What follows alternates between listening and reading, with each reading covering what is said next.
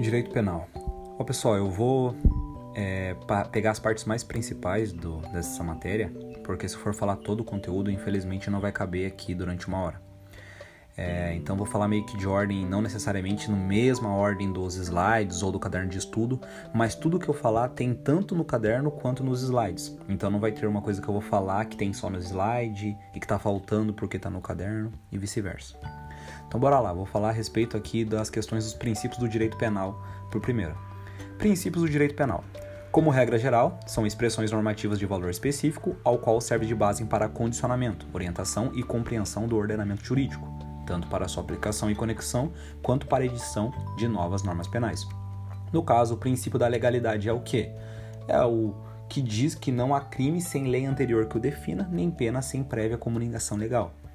Então, o princípio da legalidade é o gênero que compreende duas espécies, reserva legal e anterioridade da lei penal. A reserva legal diz que estabelece a lei penal como única para a caracterização de infração penal. Já a anterioridade é que a lei penal entra em vigor no momento da prática do ilícito penal. Ou seja, o princípio da legalidade tem tanto esses dois fazendo para fazer parte dela, digamos assim.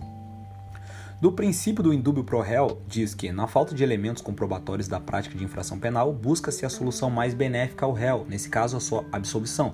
Dessa forma, aplica-se somente este princípio na apreciação das provas. Então, o indúbio pro réu apenas na apreciação das provas e, em hipótese alguma, na interpretação das normas então instituído para a proteção dos acusados contra as arbitrariedades do Estado. Então não dá possibilidade, dá, não dá possibilidade de que se uma pessoa é, seja condenada quando restar dúvidas sobre a sua inocência. Então se resta dúvida sobre a inocência da pessoa, vai sempre favorecer o réu utiliza, utilizando o indúbio por réu. Exemplo, a presunção de inocência. Então se resta dúvida, então isso vai ser usado para favorecer. Já o princípio da vedação do bis in idem diz que, uma vez sancionado pela norma penal, pela infração penal cometida, não pode o condenado ser novamente punido pelo mesmo fato. E quando se fala em mesmo fato, está falando daquele crime em si, não que a pessoa cometeu um crime de roubo, foi presa, aí depois foi solta, cometeu o crime de roubo de novo da forma idêntica. Não, está falando sobre aquele caso, aquele mesmo fato. Na base processual diz que ninguém pode ser processado duas vezes pelo mesmo crime.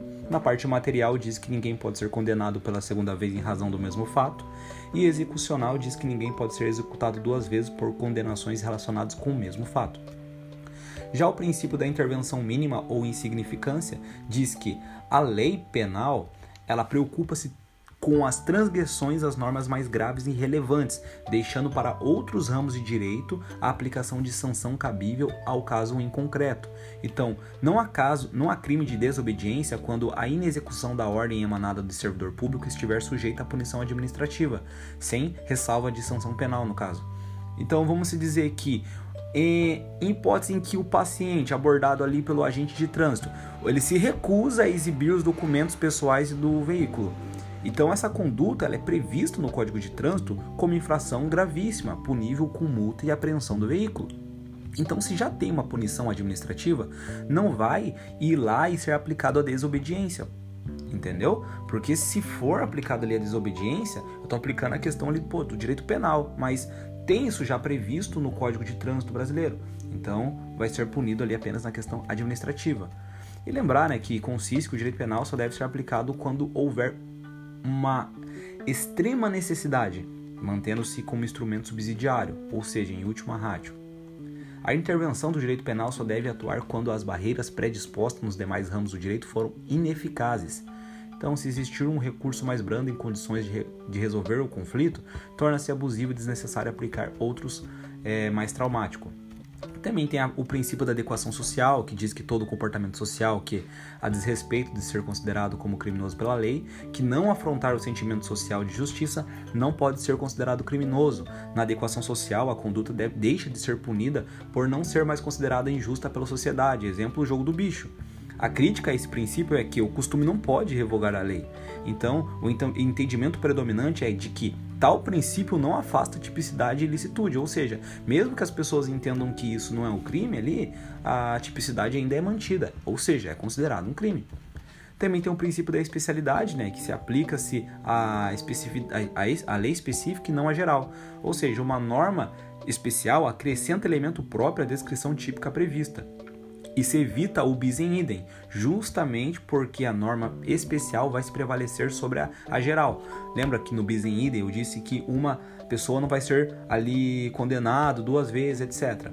Então, no caso, imagine uma pessoa que em estado puerperal, infelizmente matou o bebê recém-nascido, uma pessoa de uma mulher, e é, ela vai responder pelo quê? Homicídio ou infanticídio? Infanticídio, porque vai ser aplicado a lei específica, a, a, a parte, a, a parte espe, especial, perdão. Então não tem como ela responder tanto na especial quanto na geral. Então ela vai, vai, vai responder só numa só. Enquanto na consunção, o princípio da consunção diz que o crime fim absorve o crime meio, em situação que ocorre uma sucessão de condutas, tendo algum nexo de dependência entre eles. Quando a norma definidora de um crime constitui meio necessário ou fase, ou fase formal de preparação ou execução de outro crime. Exemplo: invadir residência para poder furtar. Exemplo 2: falsificar documento de identidade para cometer crime de estelionato. Ou seja, o fato de maior entidade consome ou absolve o de menor graduação. O crime fim absolve o crime meio. Agora vamos falar sobre as questões dos, das fontes do direito penal. No caso, fontes materiais, fontes formais, etc. Das fontes do direito, a gente entende que consiste na própria criação, essência e origem da norma, podendo ser material ou formal das fontes materiais diz respeito à criação da norma de direito penal, a qual, segundo a Constituição Federal, somente o Congresso Nacional pode legislar sobre matéria de ordem penal, competindo em si a União legislar sobre direito civil, comercial, penal, processual, etc. E lembrando que o ente é a União, porém os estados eles podem, desde que haja interesse sobre questões específicas apenas. Agora, as fontes formais é a forma pela qual o direito penal se exterioriza agora, é a forma com que ele aplica aquela questão ali de, da forma da, da fonte material. Ou seja, ela pode podendo ser normas incriminadoras ou não incriminadoras e se subdivide em imediata, que é a própria lei, classificando-se como incriminadora, descrevem as infrações penais e cominam as respectivas penas, ou seja, só a lei cria crime e comina a pena. E dentro da imediata, nós temos tanto a permissiva quanto a explicativa. A permissiva diz que a lei autoriza a prática de conduta típica, sem considerá-la ilícita, como por exemplo o agente que age em legítima defesa, ou no caso a explicativa, que apenas esclarece o conteúdo da norma penal, fazendo a delimitação da sua aplicação. E dentro das fontes formais, nós também temos a mediata, que dentro da mediata tem os costumes. Costumes é o conjunto de normas não escritas em que as pessoas cumprem pelo hábito natural de seus comportamentos. Não existe costume incriminador, ou seja, não se não cria crime, contravenção, medida de segurança nem comina pena. E também nós temos a questão ali do princípios gerais do direito, que é premissas que servem de bases para a criação e aplicação do direito. Na parte da mediata, nos costumes, lembrando, por exemplo, o costume interpretativo, que é o repouso noturno, por exemplo. Agora, falando a respeito da norma penal em branco, diz que nas normas penais em branco o preceito primário é incompleto, mas o segundo é determinado. Norma penal primária possui a descrição da conduta incompleta e, portanto, necessita complemento de outra norma legal para que haja efetivação da sua aplicação regulamentar e pode ser tanto heterogênea como homogênea. Heterogênea é a lei mais uma portaria. Exemplo, o conceito de drogas é definido pela portaria da Anvisa, que disso vai ser usado para aplicar a lei do crime de porte de drogas. Então, é, uma lei vai definir é, pro, é proibido é, portar drogas. Mas que, quem que define, define o que é droga? É a Anvisa, ou seja, heterogênea, lei mais uma portaria. Já homogênea é a lei mais lei. Exemplo, os conceitos referentes aos impedimentos matrimoniais estão no Código Civil. Da norma penal, ela pode ser né, completa, quando dispensa complementos normativos ou valorativo, e incompleta, que depende de complementos normativo ou valorativo. Voltando ali à parte de norma penal em branco, só para ficar mais claro, é, ela depende de complemento normativo. Então nós temos a norma penal em branco, que pode ser própria ou em sentido estrito, que é o complemento é normativo não emana do legislador, exemplo que eu disse a respeito da lei de drogas. Então, ela é chamada de heterogênea. E norma penal em branco, é, imprópria ou em sentido amplo, diz que o complemento normativo emana do legislador. Cria crimes, crimes funcionais, por exemplo, que é conceito de funcionário público, então chamado de homogênea. A norma penal em branco, é, ao revés, diz que o complemento normativo diz respeito à sanção penal, ou seja, ao preceito secundário, exemplo, genocídio. Agora, falando a respeito do conflito aparente de normas, diz que ocorre, ocorre, o conflito aparente de normas penais somente quando duas ou mais normas penais incriminadoras acabam descrevendo o mesmo fato. Todavia, há apenas a aparente incidência de duas ou mais normas em relação a um fato, uma vez que somente uma norma pode ser aplicada ao caso em concreto. Exemplo, o princípio da especialidade, que acrescenta um elemento próprio à descrição típica prevista na norma, na norma geral. Exemplo, matar alguém, homicídio. E é, infanticídio seria o princípio da especialidade, que para aquele caso em específico, apenas aquela classe de pessoas, digamos assim, podem cometer aquele, aquele crime em específico. Então não vai ser considerado como homicídio, vai ser tratado como infanticídio, que vai ter uma pena diferente, vai ter toda uma questão diferente. Então, o princípio da especialidade, quando ele pode ser aplicado, ele vai ser aplicado em cima do geral sempre. Já o princípio da subsidiariedade é uma norma que é, que é primária e a outra é subsidiária, subsidiária, pois descrevem duas condutas em graus diferentes de violação de um bem jurídico. Exemplo: roubo. Dentro do roubo tem o constrangimento ilegal, porém, esse crime é subsidiário ao crime de roubo. Já o princípio da consunção diz que a norma definidora de um crime constitui meio necessário ou fase normal de preparação ou execução de outro crime, tem tanto o antefato impunível ou pós-fato impunível. O antefato, aquilo que foi feito antes, exemplo, a pessoa falsificou o cheque para praticar estelionato. Falsificação de cheque é crime, mas ele fez isso para praticar o estelionato. Então, o antefato, no caso a falsificação do cheque, do cheque não vai ser punível. Outro exemplo, arrombar a casa para praticar o furto. Então, vamos agora para o pós-fato impunível. No caso, você sub, subtraiu um bem e vai vender ele depois, a concussão. Então, é, vamos dizer que ocorre quando, após a consumação, realiza-se nova conduta contra o mesmo bem, jurídico incapaz, porém, de agravar a lesividade do comportamento anterior. Ou seja, todo o mal que podia ocorrer já aconteceu, não dando para sofrer um acréscimo.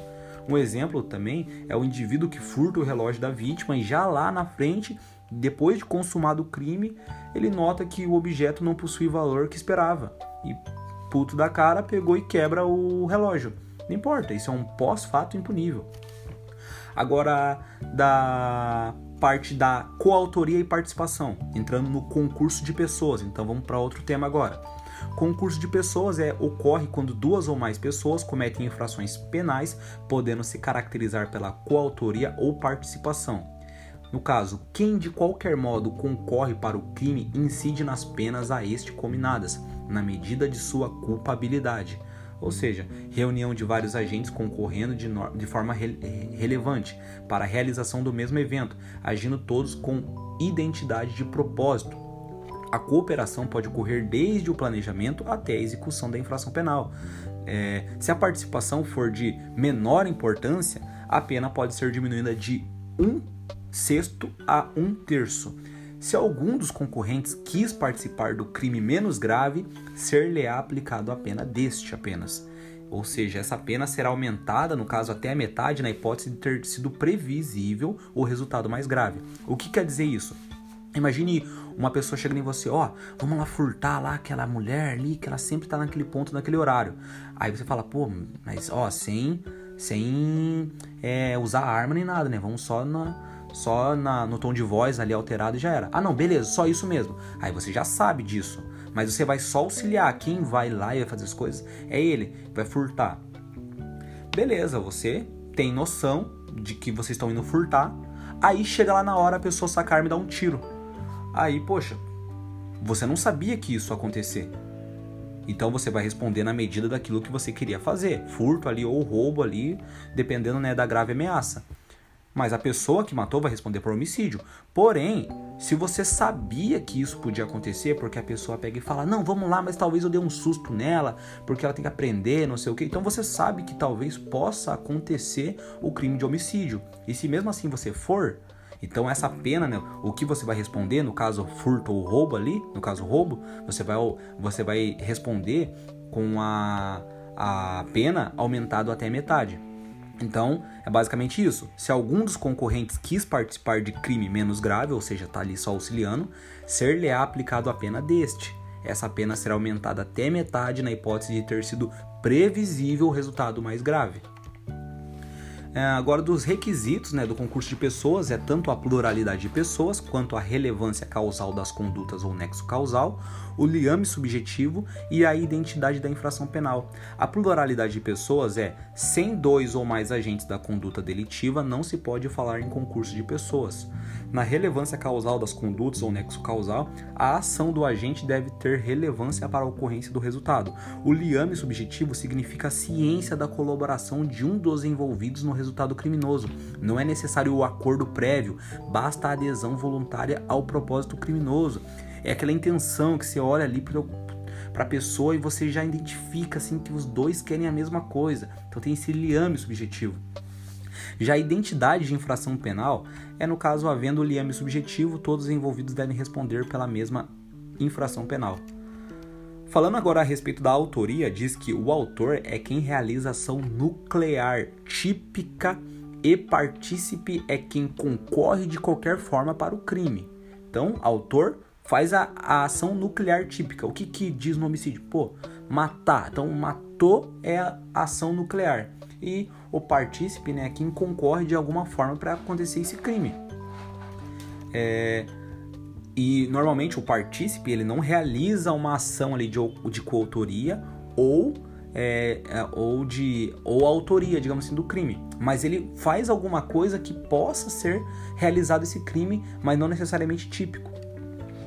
Da teoria da objetivo formal, é, a teoria, no caso, adotada né, pelo Código Penal, é do objetivo formal. Do artigo, 120, do, do artigo 29 do CP diz que quem de qualquer forma, de qualquer modo, concorre para o crime incide nas penas a estes cominadas, na medida de sua culpabilidade. No caso, teoria do domínio do fato, aceita também pelos tribunais superiores. É... A respeito da autoria e coautoria, diz que a autoria mediata é quando o sujeito, sem realizar diretamente a conduta do tipo penal, comete o fato típico por ato de outra pessoa, utilizado ali, né, como seu instrumento. No caso, basicamente, aos exemplos de inimputabilidade, coação moral irresistível, obediência hierárquica. Então, a pessoa, sem realizar diretamente a conduta do tipo penal, comete o fato típico. Então, basicamente, são situações de inimputabilidade, coação moral irresistível, etc. Já a autoria colateral é quando duas pessoas querem cometer um crime e agem ao mesmo tempo, sem que uma saiba da intenção da outra. Não há vínculo psicológico entre os agentes.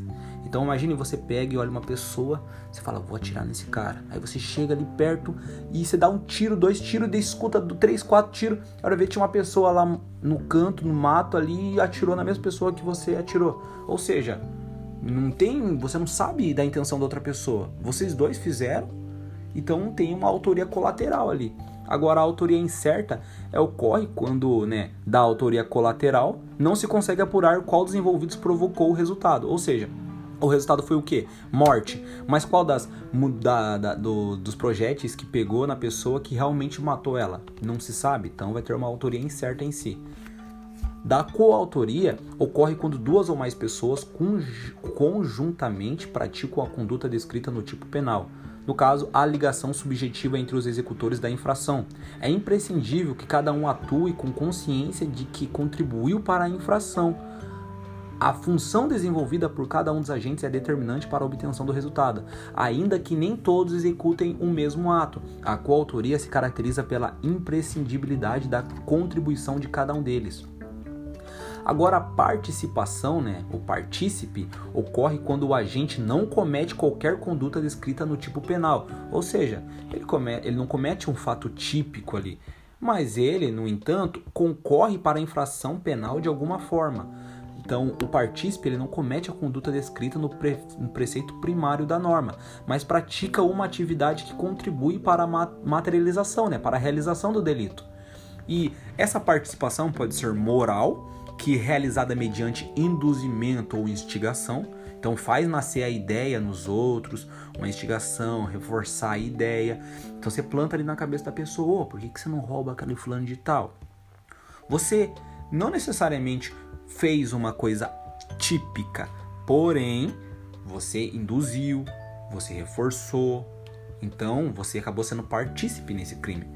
Agora a parte material diz que, por exemplo, você realizou mediante auxílio. A pessoa fala, eu quero roubar aquela pessoa. Falou, pô, você precisa roubar, tá aqui minha pistola. Você participou do crime ali mesmo que você não foi coautor, você não foi junto com a pessoa, você não ajudou ali é, facilitando a questão de segurar a pessoa, algo do tipo, mas auxiliou ali com a sua arma.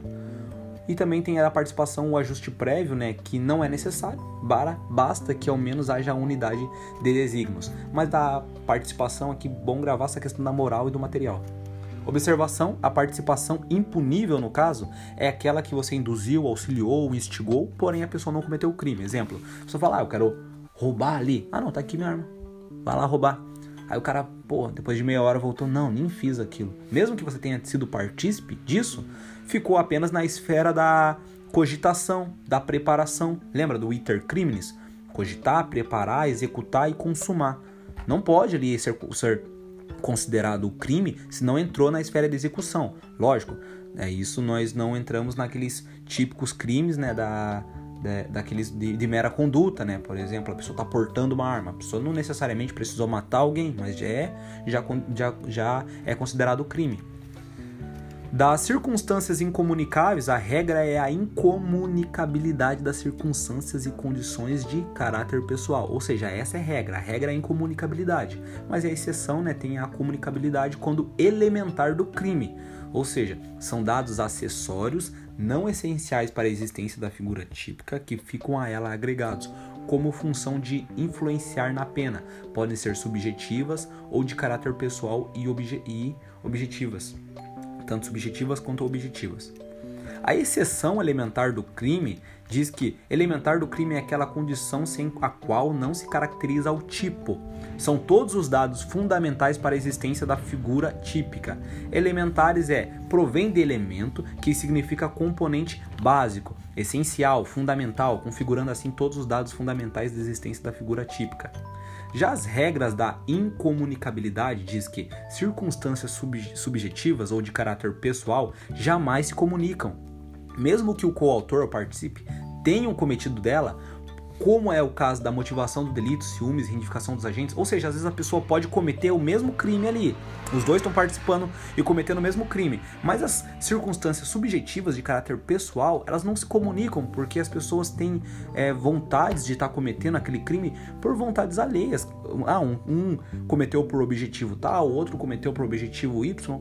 Agora, já das circunstâncias objetivas, elas sim se comunicam, desde que o coautor e o partícipe tenham conhecimento sobre elas. Então, refere-se, por exemplo, aos meios de execução do delito, roubo com arma de fogo. Caso todos os agentes saibam, mas somente um deles anda com a arma ali, todos responderão pela majorante de estar com a arma. Então se referem ao tempo e lugar do crime, aos meios e modos de execução e às qualidades da vítima. Então as circunstâncias objetivas se comunicam. Então fala, ah, vamos roubar lá e vamos com a arma. Vamos com a arma ali. Então, bom, um tá portando a arma para fazer o assalto. Então, em sete, os sete vão responder pela majorante ali de porte de arma ali no, no crime de roubo. As elementares, independentemente de serem objetivas ou subjetivas, sempre se comunicam aos autores e partícipes do delito, desde que tenham conhecimento delas. É o caso do particular que pratica o delito de peculato, como coautor ou partícipe da conduta do funcionário público, no caso. Agora vamos entrar nas questões dos ramos do direito. É, falando a respeito dos ramos do direito, é que o direito penal, como ramo do direito público, responsável por analisar os valores fundamentais das relações sociais com vistas à paz, não pode e nem consegue ser um fim em si mesmo, dependendo muito das vezes aos outros ramos do direito. No caso, direito constitucional, processual. Então, a relação do direito penal com os demais é imprescindível, tanto para sua compreensão como a sua justa aplicação. Falando agora sobre um dos ramos, no caso o direito constitucional, diz que é o ramo do direito que define o Estado e os seus fins, estabelece os direitos coletivos e individuais.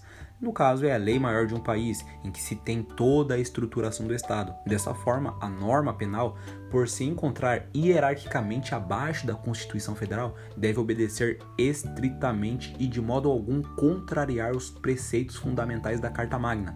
Lembrando né, que Carta Magna é basicamente um sinônimo aí de Constituição Federal. No caso, os principais direitos assegurados ali, né, é a lei penal não retroagirá, salvo para beneficiar o réu. Não há crime sem lei anterior que o defina, nem pena sem prévia combinação legal. São inadmissíveis no processo as provas obtidas por meios ilícitos. O preso tem direito à identificação dos responsáveis por sua prisão ou por seu interrogatório policial, etc. Agora, o outro ramo ali, né, o direito administrativo que é o ramo do direito público, que trata de princípios e regras que disciplinam a função administrativa do Estado. A relação do direito penal com o administrativo vai desde a própria tutela de administração pública, diante dos crimes previstos, bem como a efeito extrapenal da condenação, com perca do cargo, função pública ou mandado eletivo. Ou seja, a pessoa vai lá e cometeu um, um crime vai ser ela responsabilizado na esfera penal e o direito administrativo está até naquela questão junto ali do direito penal, porque de, de, de, do crime a pessoa acabou perdendo o cargo, perdeu a função pública, então vai ter ali também o direito administrativo envolvido, tramitando tudo ao mesmo tempo, digamos assim.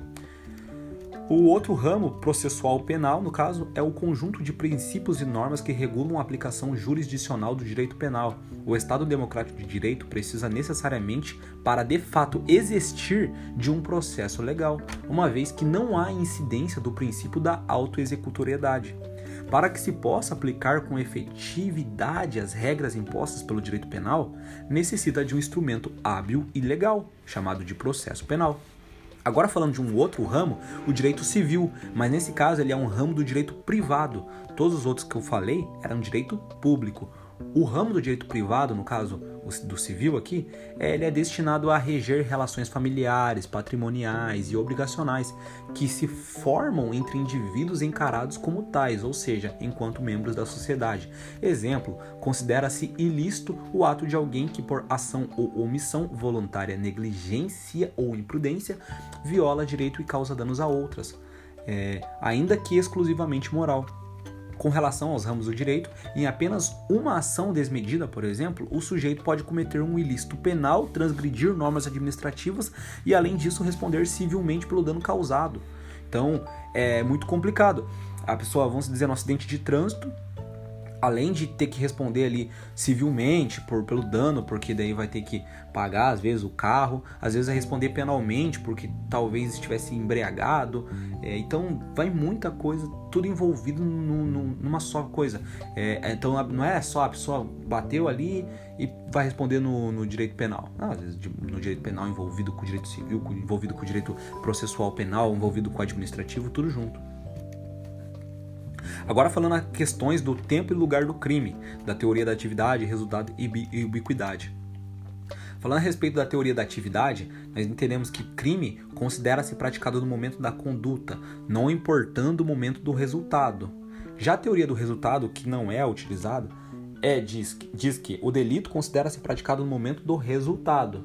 Já teoria da ubiquidade diz que o momento do crime é tanto da conduta quanto do resultado. Ou seja, o local do crime é tanto da conduta quanto do resultado, para o local, lugar né, do crime, é adotada a teoria da ubiquidade. Já na parte da competência criminal é ao contrário. No caso, é determinada pela consumação do delito, ou seja, pelo resultado. Lembrar, né, nessa questão da teoria da atividade e da teoria mista ou da ubiquidade, é a questão do luta né? Luta, lugar, ubiquidade tempo, atividade. No caso, atividade diz que o tempo do crime é, vai ser o momento da ação ou da omissão da pessoa, ou seja, aquele momento ali que é o crime, mesmo que outro momento seja o seu resultado. Tem até aquele exemplo, né, famoso nos cursinhos, concurso, né, é, cursinhos preparatórios, a pessoa tem 17 anos e tá faltando um dia para a pessoa completar 18, meteu bala ali no cara e depois de dois dias o cara morreu. Quando o cara morreu, a pessoa que atirou tinha 18, né? Mas o momento da, do tempo do crime é momento que teve ação, não importando o momento do resultado.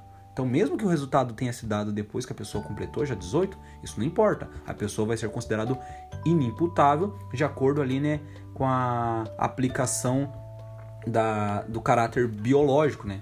Daí essa questão lá do, da inimputabilidade penal, que tem tanto a caráter biopsicológico, né? Mas isso a gente vai ver lá na, lá na frente. Agora, da teoria mista ou da ubiquidade, né? Do momento do crime é tanto da conduta quanto do resultado. Então, vamos é um exemplo do, do lugar do crime, né? Vamos dizer que uma pessoa deferiu o golpe de faca num indivíduo de nacionalidade paraguaia em território brasileiro. E daí a vítima, mesmo agonizando, consegue correr pela ponte da amizade ali que divide o Brasil e o Paraguai, vindo a falecer lá quando chegou no, no seu país. Pela teoria da ubiquidade adotada pelo Código Penal Brasileiro, a pessoa ali, né, vai responder pelo crime de homicídio no Brasil, muito embora o resultado tenha ocorrido em outro país, pois, para a teoria em questão, o lugar do crime pode ser tanto no momento da ação da omissão quanto do seu resultado. Já o tempo do crime né, é basicamente aquilo que eu disse, do, do exemplo do, do menino ali né, que cometeu o crime e, e o resultado se deu quando ele tinha 18 anos. Agora vamos falar sobre as questões da, do, do fato típico, né? O fato típico ele é tanto a conduta, o resultado, o nexo causal e a tipicidade. Agora vamos destrinchar ali, né, um pouco do conceito, né? A conduta, né, é imaginar tipo dolo ou culpa, tipicidade, a gente entende isso é um crime, né? Ele é típico. Nexo causal, né, é a, é a relação da conduta com o resultado e o resultado ali, né, é a modificação no mundo exterior, digamos assim. É, a respeito aqui Deixa eu ver.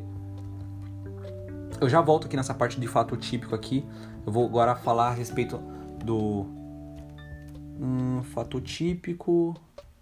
Eu vou, vou, falar sobre acho que toda a toda a cadeia, né? Tanto fato típico quanto ilícito, né? Ilícito é basicamente para ser lícito não deve ser cometido com base nesses quatro, né? No caso legítima defesa, estado de necessidade, estrito cumprimento do dever legal e exercício regular de direito. E culpável, no caso, é a imputabilidade penal, potencial consciência de ilicitude, exigibilidade de conduta diversa. Basicamente isso. Ali do fato típico, né, que eu estava comentando, que eu tinha confundido aqui, é... o fato típico ele que se molda perfeitamente aos elementos constantes no modelo previsto na lei. No caso, a ação ou omissão humana antissocial, que, norteada pelo princípio da intervenção mínima, consiste numa conduta produtora de um resultado que se submete ao modelo de conduta proibida pelo direito penal, seja pelo crime ou contravenção. Lembrando, né, crime, no caso ali tem diferença da contravenção, porque contravenção ali é a questão da prisão simples. Já na no crime, né, a infração penal que vai ser tanto reclusão quanto detenção. Dos elementos do fato típico, né, nós temos a conduta, o resultado, o nexo causal e a tipicidade. Lembrando aqui que o resultado e o nexo causal somente em crimes materiais. Da conduta, vamos eh, explicar agora cada um deles. A conduta é a ação ou omissão humana consciente e voluntária dirigida a uma finalidade. É uma conduta penalmente relevante, ou seja, toda ação ou omissão humana consciente, voluntária, dolosa ou culposa, voltada a uma finalidade típica ou não, mas que produz ou tenta produzir um resultado previsto na lei penal como crime. A conduta omissiva somente tem relevância penal quando o agente tinha o dever jurídico de agir. No caso, conduta dolosa, o agente quis ou assumiu, assentiu o risco, no caso, né? Quando falar que a pessoa assentiu o risco, então é basicamente dizer que ele assumiu. É basicamente a teoria da vontade do assentimento. Então, dolosa é esses dois. Já a conduta culposa, o resultado se deu por imprudência, imperícia ou negligência. A respeito do dolo, o dolo é a vontade e a consciência de realizar os elementos constantes do tipo legal, mas amplamente é a vontade manifestada pela pessoa humana de realizar a tal conduta. O crime doloso é a intenção de cometer infração penal querendo o resultado ou assumindo o risco de produzir. No caso, tem tanto o dolo direto ou determinado, que no caso tem a vontade de praticar, e o dolo indireto ou indeterminado, que ocorre quando o agente que quando a vontade do agente não se dirige a certo e determinado resultado, podendo ser alternativo ou eventual. No caso, é, lembrando aqui no, do dolo indireto, é aquele exemplo que é dado em cursinho do cara que quer matar alguém dentro do avião e coloca uma bomba e matou todo mundo. O dolo direto vai ser aplicado sobre a pessoa que ele queria matar e o dolo indireto para todas as pessoas que morreram. O dolo direto, né, ele pode ser considerado ali como alternativo, né, o tanto faz, ferir ou matar. O dolo indireto é o eventual. A pessoa quer realizar uma conduta, mas assume o risco de praticar outra. Ou seja, eu quero ferir, mas também aceito matar. Já na culpa, fundamenta-se na aferição do cuidado objetivo exigível pela circunstância em que o fato ocorreu, o que indica a tipicidade da conduta do agente. No caso, o crime culposo, o agente não quer e nem assume o risco de produzir o resultado, porém, dá causa por uma das modalidades de culpa. A conduta culposa será típica quando o agente deixar de observar cuidados necessários nas relações com o outrem, ou seja, com as pessoas. As modalidades de culpa têm a imprudência, negligência ou imperícia. Imprudência ocorre em razão do ímpeto exacerbado do agente, excesso de vontade, deixando de ter a devida cautela, a ação sem a cautela necessária, ou seja, a pessoa pegou ali e estava dirigindo acima da velocidade, ou a pessoa pegou o sinal tá amarelo, mas não foi aquele amarelo que a pessoa tá em cima, em sim um amarelo, poxa, que a pessoa devia ter freado, ela continuou e gerou um acidente. Tipo isso. Já na negligente é a conduta negativa, uma omissão, quando se fazia necessária uma ação preventiva. No caso, teve falta de ação de cuidado, ou seja, uma pessoa que é médico, está fazendo uma cirurgia e esquece o bisturi dentro da pessoa. Já a imperícia é incapacidade ou falta de conhecimento técnico no exercício de arte ou ofício, falta de aptidão teórica, prática ou técnica.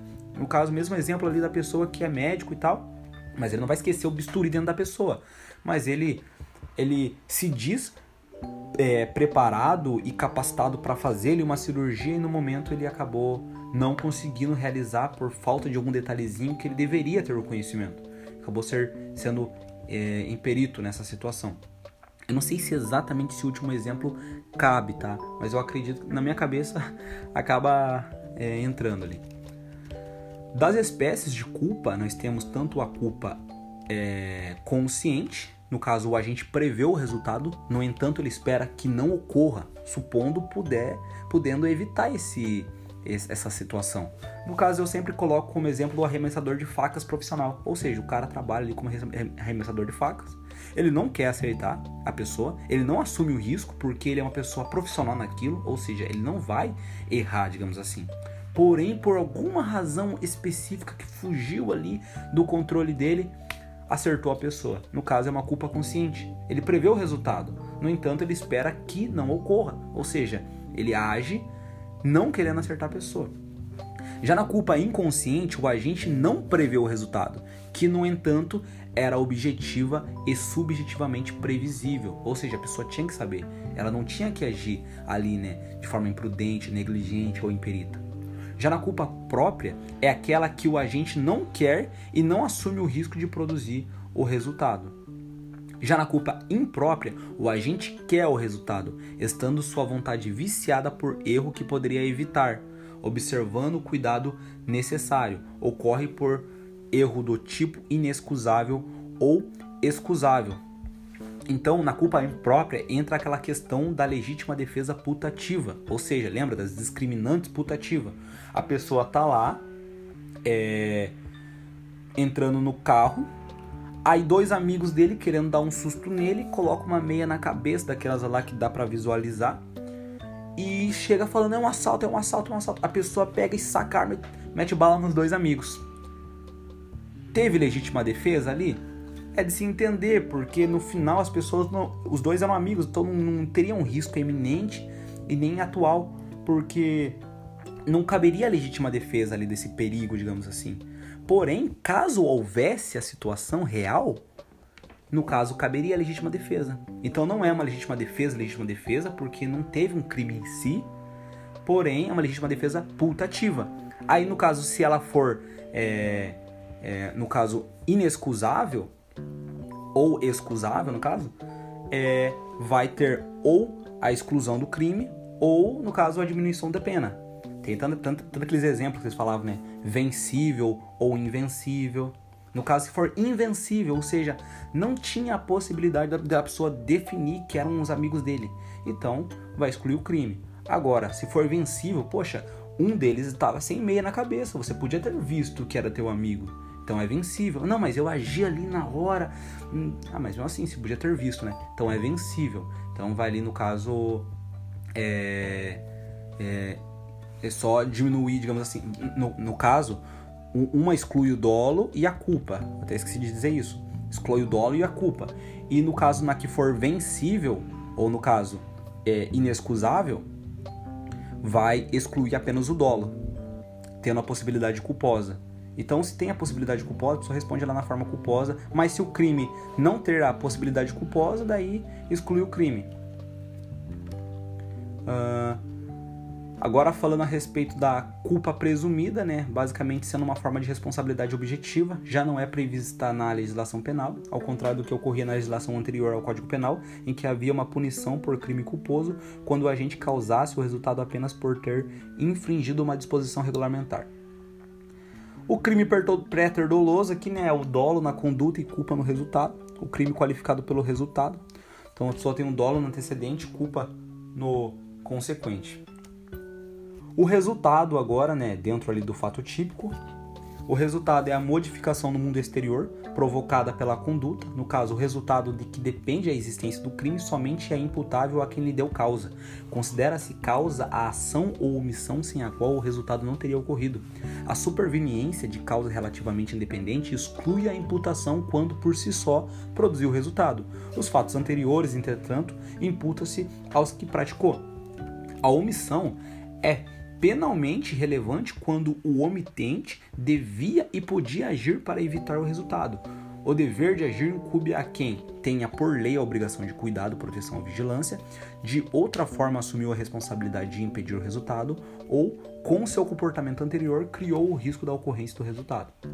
Nesse último exemplo aqui, é a pessoa, por exemplo, que empurrou o amigo na piscina, por exemplo. Uh, da teoria da equivalência dos antecedentes, no caso a teoria do quotidien sine qua non, qualquer circunstância antecedente que de alguma forma contribui para o resultado é considerado causa. Por essa teoria, pode-se afirmar que qualquer circunstância antecedente que de alguma forma contribui para o resultado é considerado causa em si. No caso, temos a causalidade subjetiva, que é a conduta dolosa ou culposa do agente para caracterizar o fato típico. Entrando aqui na questão da superveniência causal, com causa é toda causa que concorre paralelamente com outra, contribuindo para a produção do resultado. No caso, pluralidade de causas concorrendo para o mesmo evento. Da, tenta, da, da, da, da questão da superveniência causal, a gente tem a absolutamente independente. O que, que é absolutamente independente? Diz que, em regra, a causa que provocou o resultado não se ocasionou em razão da conduta do agente, podendo ser dividida em pré-existente, concomitante superveniente. Ou seja, pré-existentes são fatos ocorridos anterior à conduta do agente, concomitante, fatos ocorridos ao mesmo tempo à conduta do agente, superveniente, fatos ocorridos posteriormente à conduta do agente. Lembra que a gente está falando da absolutamente independente. No caso aqui, na pré-existente, é tipo assim: ó, a pessoa, é, o, o, uma pessoa pegou e atirou no Y às 20 horas. Mas às 19, a pessoa já estava envenenada. E quando chegou ali, né, a, a, no caso chegou a óbito em razão do envenenamento. Então, no caso, vai não, a pessoa não vai responder ali por uma por uma por, por homicídio, então a pessoa já estava envenenada ali, chegando a óbito em razão desse envenenamento. Lembrando, né, não confundir isso com o crime impossível, né, que a pessoa já estava morta, por exemplo. Mas a pessoa estava envenenada, mas ela ainda não estava morta, e a pessoa atirou, mas a razão do óbito foi o envenenamento. Então, tentativa de homicídio. É, uma, é um fato anteriormente ocorrido, ocorrido à conduta do agente. Já concomitante, no caso, a pessoa às 20 horas está envenenado. E nessa mesma. É, eu, eu, peguei e coloquei um veneno, né? Pra. É, ó, às 20 horas, X está envenenado. É envenenando Y. Na mesma hora, entra uma quadrilha no local de crime e mata Y por qual crime X responderá. O X responderá por homicídio na forma tentada. E os sujeitos que integram uma quadrilha pelo crime de homicídio consumado.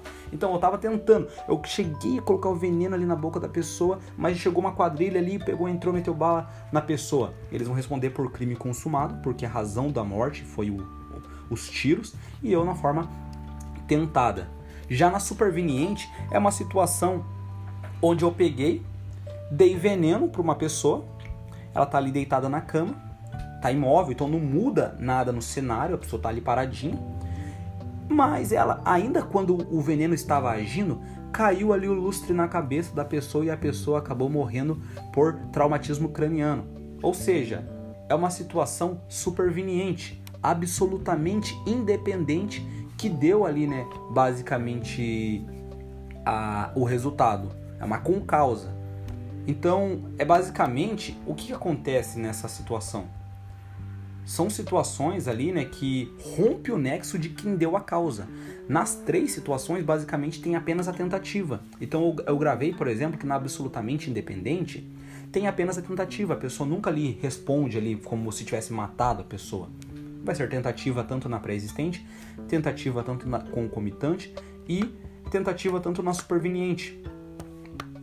Então, basicamente, é, é isso. Já na relativamente independente, que é basicamente as três também, tanto na pré-existente, quanto na concomitante, quanto na superveniente. Porém, aqui é um pouquinho diferente, porque não rompe o nexo de quem deu a causa. O relati na relativamente independente, são fatos que por si só já produziram um resultado. No entanto, se originou, se originou na conduta do agente, podendo ser pré-existente, concomitante ou superveniente. Então vamos assim, ó. É, em outras palavras, as causas se conjugam para produzir o evento final, pois isoladamente consideradas não seriam capazes de ocasionar o resultado. Então vamos dizer assim, ó, na pré-existente, quando a causa efetiva é anterior à concorrente. Exemplo, uma pessoa pegou e deu uma facada num, num hemofílico, ou seja, aquela pessoa que quando tem um furo, alguma coisa no corpo ali, vaza sangue de uma forma muito mais absurda. E a facada nem foi no local é, fatal. Porém, essa ação que a pessoa fez que fez a pessoa morrer por conta da. da. do. da, da do, do hemofílico. tentando falar as palavras. Do hemofílico. Por ser hemofílico. Porém, é imprescindível nessa situação que o agente saiba que a vítima era hemofílica. Ela vai poder dizer: Não, pera lá, eu dei uma facada ali, eu tentei apenas matar ela, mas ela morreu disso ali. Não, não. Mesmo assim, você sabia que ela era, que ela tinha, né? Essa. Não, não sei se a palavra certa seria essa doença, né? Não quero estar tá falando errado, mas você sabia que essa pessoa tinha isso, então você não podia é, fazer. Beleza. Então, no caso, a pessoa vai responder por homicídio consumado, diferente do que seria na absolutamente independente. No, no caso aqui é a é, relativamente independente. Então a pessoa responde pelo homicídio em si. Já na concomitante, eu peguei, cheguei com a minha arma e eu falei, vou meter bala em você, cara. E, pô, dá uns 3, 4 tiros ali na direção da pessoa. E no primeiro tiro eu não cheguei a acertar, e a pessoa começou a ter um infarto por causa do meu tiro. E o, o segundo, o terceiro chega até a, a pegar né, na pessoa, mas o medo de ver ali a bala vindo na sua direção gerou o ataque cardíaco que matou a pessoa. Mesmo que a pessoa tenha morrido de ataque cardíaco, é, a pessoa ali, né, vai responder por homicídio consumado, porque é uma, uma situação relativamente independente. Porém, o problema mora aqui nesse superveniente, porque diz que por si só produz o resultado. A causa efetiva sai da linha de desdobramento da causa do risco concorrente, diante de uma causa efetivamente imprevisível. Exemplo, o X sofre um tiro, daí necessitou-se ir ao hospital. Lá o teto cai em cima e, em razão desse evento, a vítima morre. Quem deu o tiro responderá por tentativa. O superveniente, tanto na absolutamente é, independente, assim como na relativa independente, a pessoa responde por tentativa. Porém, né, tem a situação que também na superveniente, aqui na relativamente independente, a pessoa responde por crime consumado. No caso, a pessoa levou o tiro, foi para o hospital, chegou no hospital e morreu por uma infecção por conta da cirurgia ali é, da, que, a, que a bala gerou. Ah, qual foi a, a, a razão da morte? Ah, foi a, a, a infecção. Porém, foi razão da munição. Então é um crime consumado. Vai responder por homicídio. Já na situação onde ali a, a pessoa, ou a ambulância, a ambulância sofreu um acidente no meio do caminho, vai responder por tentativa. Eu gravei basicamente o superveniente da relativamente independente e o superveniente da absolutamente independente, de que na absolutamente independente, a pessoa não saiu ali do quarto, a pessoa ficou no quarto, o lustre caiu na cabeça e a pessoa morreu. Então, vai responder apenas por tentativa. Nessa aqui sobre superveniente, a ambulância chegou a sair, então foi para um outro, um outro, um outro lugar, mas mesmo que a pessoa ali, né? Ah, se a pessoa não tivesse dentro da ambulância, é, se a pessoa não tivesse levado tiro, ela não estaria dentro da ambulância, então é, a pessoa vai responder por crime consumado. Não, nessa situação vai responder por tentativa, porque é uma situação é, que fugiu ali, né? Digamos assim. E, mas já na, do, do que a pessoa chegou no hospital e foi lá da cirurgia por conta disso gerou uma infecção, Aí não, a pessoa responde por crime consumado. Essa parte aqui das concausas eu sei que é complicado explicar e talvez tenha ficado uma enrolação, mas escuta aí umas 500 vezes que, que uma hora dá certo. Da relação causal da omissão, da omissão diz que o pai que deixa de alimentar o filho, por exemplo, causando a sua morte, ele tem a obrigação por lei de cuidar, proteger ou vigiar. Outro exemplo, salva-vidas que tem a obrigação de zelar pela vida dos banhistas. De outra forma, assumiu a responsabilidade de impedir o resultado. Ou outro exemplo, é, por brincadeira, o A joga o B na piscina que vem a morrer afogado. No caso, com seu comportamento anterior, criou o risco da ocorrência do resultado. Agora, outra parte do fato típico aqui, né, é que tem o nexo causal. É o elo concreto físico, material e o natural que se estabelece entre a conduta do agente e o resultado naturalístico, por meio do qual é possível dizer se aquela deu ou não causa a este. O nexo de causalidade só ocorre nos crimes materiais, onde deve haver a ligação entre a conduta do agente e o resultado, para a configuração do crime. Agora, a parte da tipicidade é a relação entre o tipo, norma penal estabelecida, e a conduta. É o enquadramento legal, é o nome que se dá ao enquadramento da conduta concretizada pelo agente na norma penal descrito em abstrato. Em suma, para que haja o crime é necessário que o sujeito realize, no caso concreto, todos os elementos compostos na descrição típica. Então, se na descrição típica diz lá, furto é fazer isso, isso e aquilo. A pessoa cometeu ali, vai tá, já vai estar tá feito o que está descrito na na, na, tip, na, na descrição típica, no caso. Uh, questão agora a respeito da antijuridicidade, né? Vamos falar ali tanto da antijuridicidade, tanto dos excludentes da antijuridicidade. A antijuridicidade é basicamente a relação da contrariedade entre o fato e o ordenamento jurídico, ou seja, a pessoa age em contrário. Assim, para a caracterização do crime, não basta o fato ser, ser típico, né? Necessita, portanto, ser contrário à lei. Então a pessoa cometeu o fato típico, teve conduta, teve dolo, teve é, nexo causal, teve tipicidade, teve os quatro elementos do fato típico, porém ele foi feito em excludente de, de ilicitude, né? excludente de antijuridicidade. Então, no caso, é, não vai ser caracterizado o crime, mesmo que tenha sido típico. Então, ele necessita, né, basicamente, da, dessa parte aqui da ilicitude. E dos excludentes de ilicitude, nós temos tanto o estado de, de necessidade, que é o perigo atual, não causado voluntariamente pelo agente, inevitável, direito próprio de terceiros a ser preservado, inexigibilidade do sacrifício do bem exposto ao perigo e inexistência do dever legal de enfrentar o perigo. Então, no caso aqui, é basicamente aquele caso lá que as pessoas falam: ah, você está lá num, num barquinho ali no meio do, do oceano e só tem um colete salva-vidas e não tem ali, e vocês dois não sabem nadar. Então você vai agir ali, né, um, um perigo atual. Não é eminente igual no, na legítima defesa, é apenas atual. E você não causou ele voluntariamente, não foi você que causou. É inevitável aquela situação. Então, basicamente isso. E no caso ali, né, há um conflito entre dois bens jurídicos expostos ao perigo. Os dois bens jurídicos são o quê? As duas pessoas ali, né? O bem jurídico é exposto ao perigo. O perigo pode ou não advir da conduta humana. A conduta pode ser dirigida contra terceiro inocente e a agressão não precisa ser injusta. Agora, na legítima defesa, entende-se a legítima defesa quem, usando moderadamente dos meios necessários, repele injusta agressão atual ou eminente a direito seu ou de outrem. Considera-se também legítima defesa o agente da segurança pública que repele agressão ou risco de agressão à vítima mantida refém durante a prática de crimes. No caso, na legítima defesa, tem tanto a agressão injusta, atual ou eminente, diferente da, do estado de necessidade que é apenas atual, é um direito próprio ou de terceiros, ou seja, você pode agir em legítima defesa própria ou de terceiros, e a utilização dos meios necessários e da utilização moderada dos meios necessários. Tinha até aquele exemplo do Evandro Guedes lá que você tá com uma ba... a pessoa vem com uma faca, você viu uma bazuca do teu lado, você usou aquele meio necessário. Mas lógico, você usa de forma moderada, né? Porque a legítima defesa, ela cessa no momento, né, que a pessoa é, que cessou a agressividade. Porém, que às vezes, da legítima defesa, você matou a pessoa, mas você não cometeu excesso.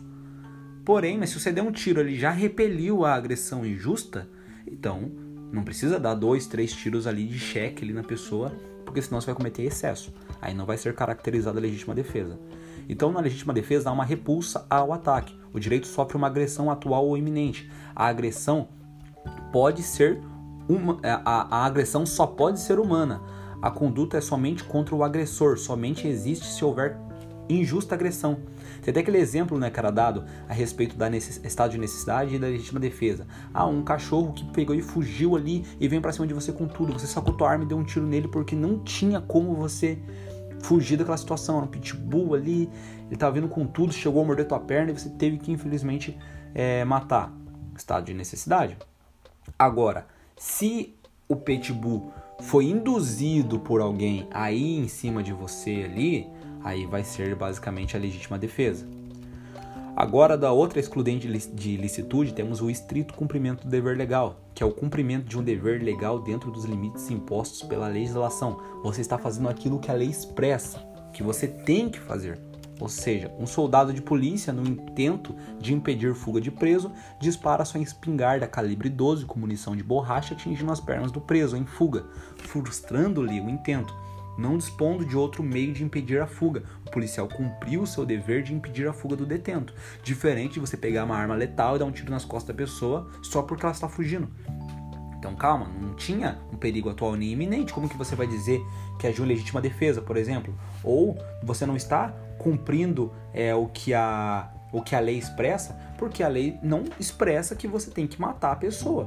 Então você agiu ali, né? Basicamente como se tivesse cometido um homicídio. Então não vai existir o estrito cumprimento do dever legal, porque a lei não manda você matar. Agora, dentro do, da excludente licitude, nós também temos o exercício regular de direito, que consiste na atuação do agente dentro dos limites conferidos pelo ordenamento legal. A lei não diz que você deve fazer, mas diz que você pode fazer nessas situações. Exemplo, é a pessoa que causa lesões em outras em atividades esportivas. O UFC, por exemplo, vai ser considerado é, Agora, lesão corporal ali? Não, claro que não. Agora, se fora do octógono, saíram ali para fora e começaram a trocar soco, algo tipo, aí talvez a pessoa pode ir lá e, ó, não, vou processar você ali, ou quero que você seja preso aqui, vou ligar pra polícia porque você me agrediu e a gente não está já na esfera de luta ali profissional. Aí já entra, né? Da, é, outro exemplo de exercício regular de direito é as pessoas, por exemplo, que colocam cerca elétrica na casa. É, a pessoa pode colocar cerca elétrica na casa. E alguém pegou e foi pular ali e sofreu choque ali por conta disso e acabou morrendo. Pô, a pessoa tá no exercício regular direito, eu posso colocar isso na minha casa. Quem não devia ter pulado da minha casa era ele. A da classificação dos crimes, nós temos o crime comum, Agora entrando no outro tópico, né, da classificação dos crimes, crime comum, que é qualquer pessoa que pode cometer, homicídio, furto, etc. Crime próprio, somente determinada categoria, grupo ou pessoa pode cometer. No caso, infanticídio, crimes funcionais. Do crime material é aquele que somente se consuma com a produção do resultado naturalístico. A conduta e o resultado são cronologicamente separados. No caso, o próprio homicídio também. Crime formal, não há necessidade de produção do resultado naturalístico para a consumação do crime.